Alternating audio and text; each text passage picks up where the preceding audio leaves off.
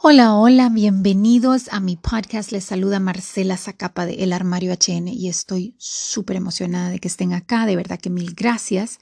Ya sea que sea su primera vez que me escuchan o que ya sean rutinarios aquí por mi página, eh, les agradezco. Ya saben que aquí es donde aprovecho a, a hablarles un poquito más de mi caminar con Cristo, de las cosas que pues que pienso que voy aprendiendo para que juntos podamos aprender un poquito más de su palabra y cómo la podemos aplicar al día de hoy.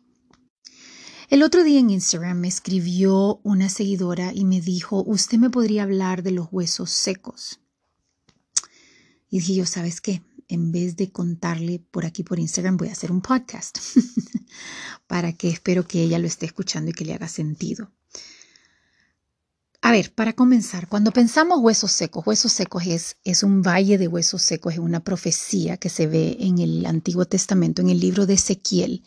Pero antes que eso, quiero preguntarles, ¿qué piensan cuando yo digo un valle de huesos secos? Nos imaginamos un valle árido, un valle seco donde no hay nada creciendo y donde están los huesos totalmente sin vida. Yo tengo tres perritas y nunca les doy hueso, pero a veces les doy un hueso grandísimo y se lo chupan, pero que no queda ni para que le saques el caldo aunque lo dejes 10 días en agua. es un hueso, ¿te has fijado que es un hueso que ya no tiene nada más que dar? O sea, ya, ya no tiene esperanza, ya no tiene olor, ya no tiene color y hasta va perdiendo como, como pareciera que, que se desintegra si lo, si, lo, si lo apretas muy fuerte. Es un hueso que perdió toda característica de lo que una vez fue. Y esa es la imagen que Dios le da en una profecía a Ezequiel. Ahora, ¿quién era Ezequiel? Ezequiel era un profeta en el tiempo del exilio del pueblo de Israel. El pueblo de Israel que venía del poderío del rey David, del rey Salomón, que era, fue el, rey más inteligente de la historia. Dice la Biblia que la fortuna que tenía nadie en su vida la ha vuelto a tener y, reyes de diferentes lados del mundo venían porque buscaban consejo del rey Salomón. Estaba el templo hecho con los mejores materiales, tallas de caoba, oro, piedras preciosas. O sea, ese glorioso imperio de Israel a través de los años y a través de los distintos reyes había caído como esclavo si no me equivoco, era en mano de los babilonios. Esa parte de la historia no me la sé, me van a disculpar. Pero el punto es que el pueblo de Israel era esclavo. Imagínate vos que pasaste de esa gran gloria a que te hayan desterrado de tu país. O sea, te, te, te llevaron a otro lugar lejano eh, donde no conocías, no, estabas con tu familia, no estabas en un lugar conocido, no estabas con gente conocida, estabas bajo un distinto reino. Simple y sencillamente pasaste a ser un esclavo. Y es aquí donde Dios le manda esta profecía a Ezequiel, la vemos en el libro de Ezequiel en el capítulo 37, en donde dice Ezequiel que el Señor vino sobre él y lo colocó en medio de un valle que estaba lleno de huesos. Y para que no quedara duda, hizo que se paseara entre ellos. Lo llevó en medio del montón de huesos. Y en efecto, Ezequiel dice, habían muchos huesos y vi que cada hueso estaba completamente seco. Y Dios le pregunta, ¿crees que yo puedo revivir estos huesos? A lo cual Ezequiel le dice, pues Señor Omnipotente, tú lo sabes. Y ahí comienza la profecía de Dios, donde le dice a Ezequiel, profetiza sobre estos huesos. ¿Qué es profetizar? Decile a estos huesos la palabra que yo te voy a dar. Háblale a estos huesos muertos y sin vida las palabras que vienen de mi boca, dice Dios. Y lo que le dice Dios es, huesos secos, escuchen la palabra del Señor. Así dice el Señor omnipotente a estos huesos. Yo les daré aliento de vida y ustedes volverán a vivir. Les pondré tendones, haré que les salga carne y los cubriré de piel. Les daré aliento de vida y así revivirán. Entonces sabrán que yo soy el Señor. Qué bonito, Marcela, pero yo no estoy en exilio y no, no sé qué tiene que ver esto con mi vida. A ver, pensemos. Si yo tuviera que preguntarte, ¿qué en tu vida pensás que ya no tiene salvación? ¿Qué relación estás pasando?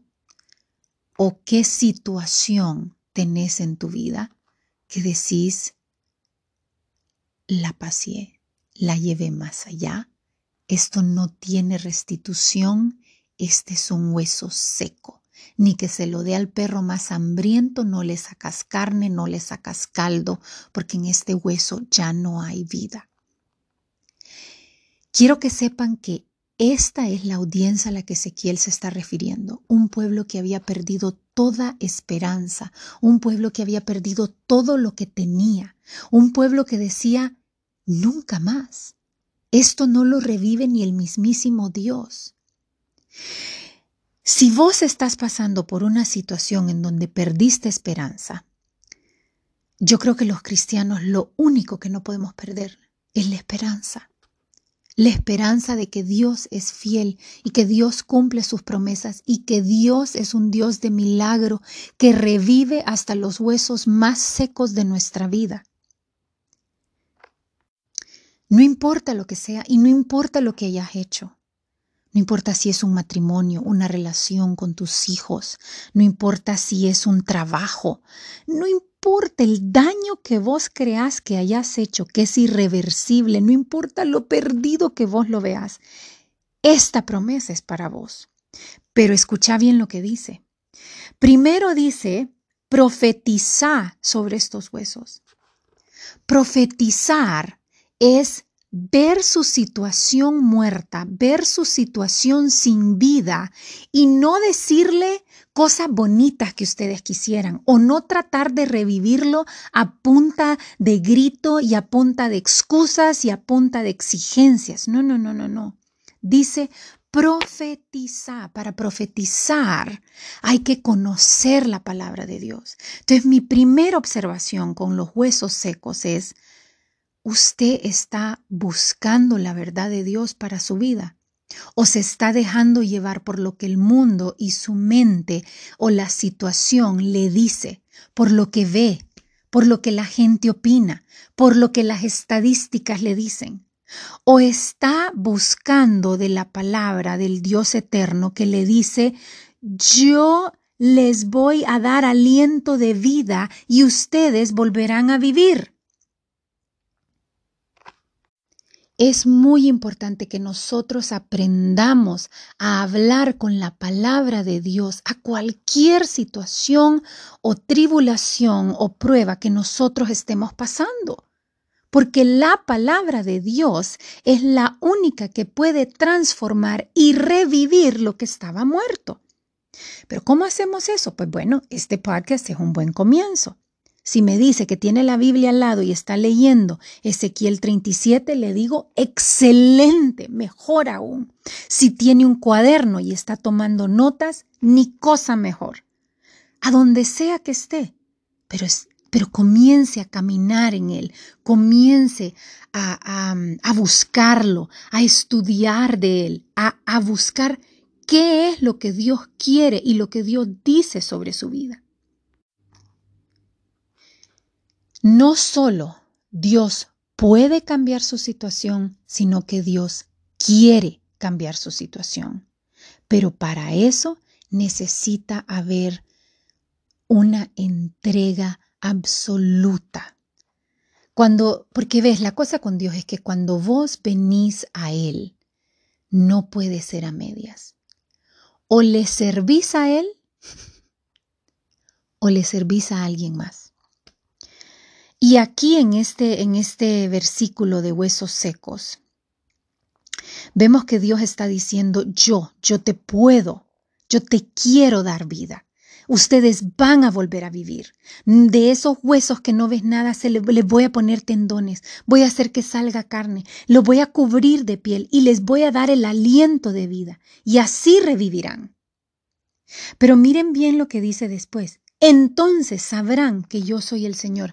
A mí esta parte me encanta porque hay un propósito para cuando usted salga de su situación, para cuando Dios restaure lo que está quebrado, lo que está roto, lo que está muerto, lo que está perdido, cuando Dios lo restaure y lo redima, cuando Dios le regrese al cien mil por ciento todo lo que usted perdió, al entregarle completamente su vida, el propósito es para que usted sepa quién es Dios, para que no haya duda que en efecto Dios es el único que da vida a lo que no la tenía. Por eso es que yo hago este podcast y por eso es que a mí no me importa si quieren que siga hablando de corazón. Yo voy a seguir hablando de Dios en la manera que pueda, en las plataformas que pueda, me escuchen uno o me escuchen mil, porque Dios a mí me restauró de la muerte. Yo no sé si han escuchado mi otro podcast de mi camino con la anorexia y miles de otras cosas más. O sea, mi vida estaba totalmente perdida y Dios la restauró. Lo que ustedes ven hoy eran huesos secos hace 30 años. Y esto es lo que Dios puede hacer poco a poco. Y, esta es otra cosa que quería decirles. Más adelante vemos que dice, bueno, el Señor, ¿verdad? Ezequiel viene, profetiza, y en el versículo 7 vemos que dice que un ruido sacude la tierra y los huesos comienzan a unirse entre sí, y él se fija y ve que en efecto aparecen los tendones, le sale carne, le recubre de piel, pero no tenía vida. Eh, y si usted más bien dice, Marcela, yo más bien ya confío en Dios, yo confío en Dios, le sigo, le sirvo, le conozco, pero mi situación, le veo pies y cabeza, tiene tendones, pero no tiene vida. Oiga bien lo que dice Dios acá. Entonces el Señor le dijo, profetiza, conjura al aliento de vida y dile, esto ordena el Señor omnipotente. Ven de los cuatro vientos y dales vida a estos huesos muertos para que revivan. Y me parece tan interesante que Dios desde un principio le dice, yo les voy a dar aliento de vida y ustedes volverán a vivir, pero lo hace en dos partes. Primero, hace que vos veas, o sea, a, a la vista de una persona normal, vos decís, ok, ya no está el hueso seco, ya es una persona, pero está muerta. O sea que pasamos de huesos secos, por decir algo, a tumba. Sí, Señor, pero yo lo que quiero es vida. Y el Señor lo hace en una segunda parte. ¿Por qué? No sé, no soy Dios. Pero sí te puedo decir de que solo porque tu proceso de resurrección se esté tardando no significa que no va a venir el momento en donde de los cuatro vientos vengan y, y nazca vida en estos huesos muertos para que revivan. La palabra del Señor siempre se cumple. Él no deja nada a medias. Dice que, que, que, Ezequiel, que él profetizó tal como el Señor le había ordenado y que el aliento de vida entró en ellos y que entonces los huesos revivieron y se pusieron de pie y que era un ejército numeroso. Yo no sé en qué momento está de su, de su, de su prueba. Yo no sé en qué momento están en esos tres días de resurrección de los discípulos. Yo no sé si se acaba de morir, si te acabas de dar cuenta de que, oh my gosh, yo tengo un hueso seco en mi vida y no lo había visto de esta manera. Yo no sé si llevas ya tiempo viendo tu hueso seco que poco a poco se le va poniendo carne, se pero no termina de agarrar vida. Pero yo sí vengo a decirte que Dios termina lo que comienza en tu vida y que si vos seguís hablando, dándole la palabra de Dios a esa situación, acercándote a Él, escuchándole y obedeciéndole y hablando lo que Él te dice que hables y, y agarrándote, aferrándote a tu fe, que recordémonos que la fe es aquello que no se ve, pero que tenés la certeza de que ahí está. Aunque vos lo veas en la tumba de sí, esto va a resucitar. Esto va a resucitar porque Dios no, Dios no es un Dios de los muertos, es un Dios de los vivos. Y nunca se les olvide que al final, y lo, lo vuelve a decir, eh, lo vuelve a decir Dios en el capítulo 11, en el versículo 11, perdón.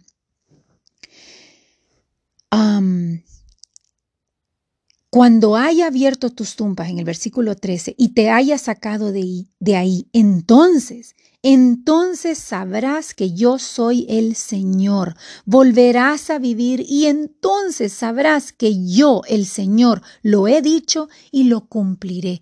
Esto lo afirma el Señor Cualquier prueba que ustedes estén pasando no es más que trabajando en su testimonio, porque cuando ustedes salgan de esta, no va a haber duda de que Dios no solo existe, sino que es el Dios de los vivos, es el Dios que resucita hasta lo más muerto de sus vidas. Y ese testimonio, esa luz es la que ustedes van a hacer para los demás. Entonces no deje de caminar de su mano, no deje de creer, no importa eh, en qué caminar esté, en qué punto de su camino usted esté, si usted está agarrado de la mano de Dios, yo le garantizo que la resurrección vendrá. Solo es de tener fe y paciencia. Espero que esto les haya ayudado. Déjenme sus comentarios, mándenme sus mensajes por Instagram. los quiero mucho y espero de verdad que, que esto le haya traído vida y esperanza a alguien. Hasta la próxima.